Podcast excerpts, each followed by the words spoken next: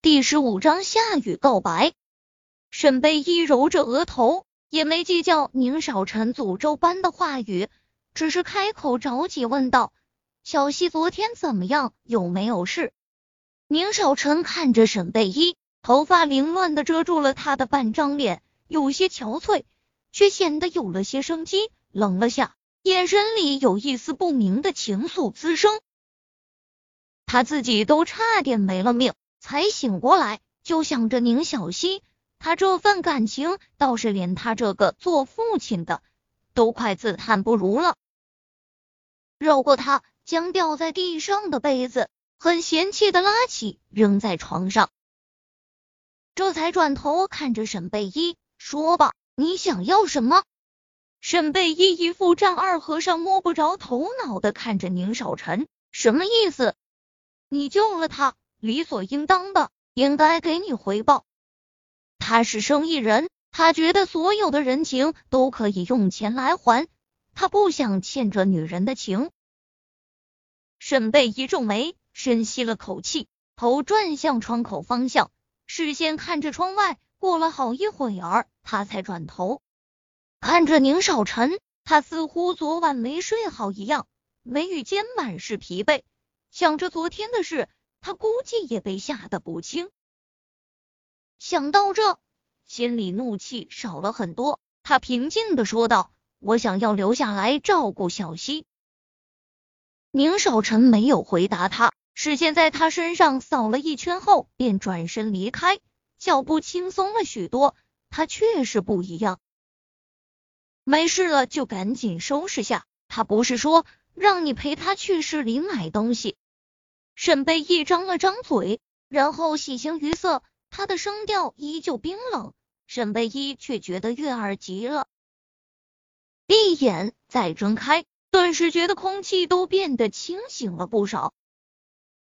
不知道是从哪儿听说了他差点出事的消息，他陪宁小溪去市里买完东西回来，便在门口看到了夏雨，依旧开着他那辆耀眼的跑车。宁小溪似乎不喜欢下雨，沈贝依让他叫他时，他一脸的不屑，转身就走进了屋内。你怎么来了？不是说回 W 是又是吗？对于下雨，沈贝依实在不知道该用什么的情感去对他。夏雨看着他有些微瘸的腿，脸色沉了下来。你是疯了吗？他都让你走了。你还要替他儿子去送死？印象中的夏雨一向温和，这么严肃的他，沈贝依倒是第一次见，没有害怕，反而有些好笑。扑哧一声，他还是忍不住的笑出声。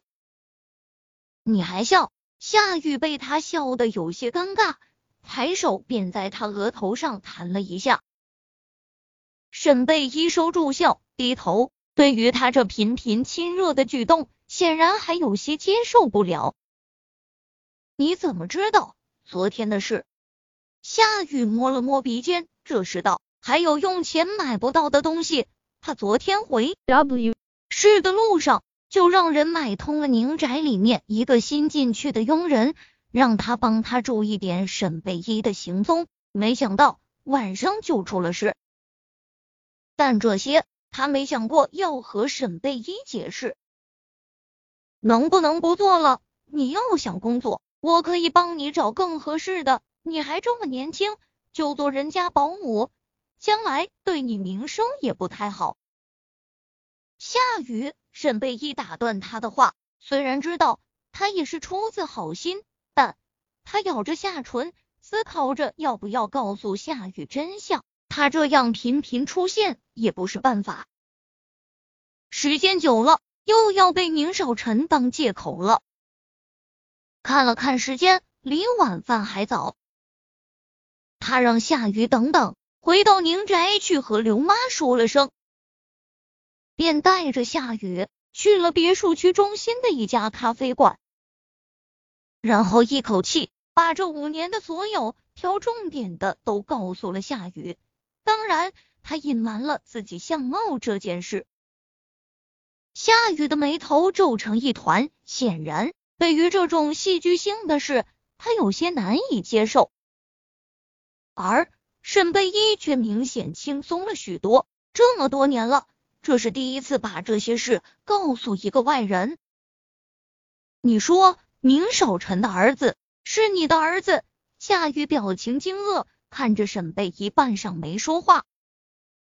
直到消化了这个内容后，他伸手握住沈贝依的手，坚定地道：“贝一，我喜欢你，我不在乎你有没有别人的孩子。”他突如其来的告白让沈贝依整个人怔在了那里。他抿了抿唇：“夏雨，谢谢你能喜欢我，但我们之间是不可能的。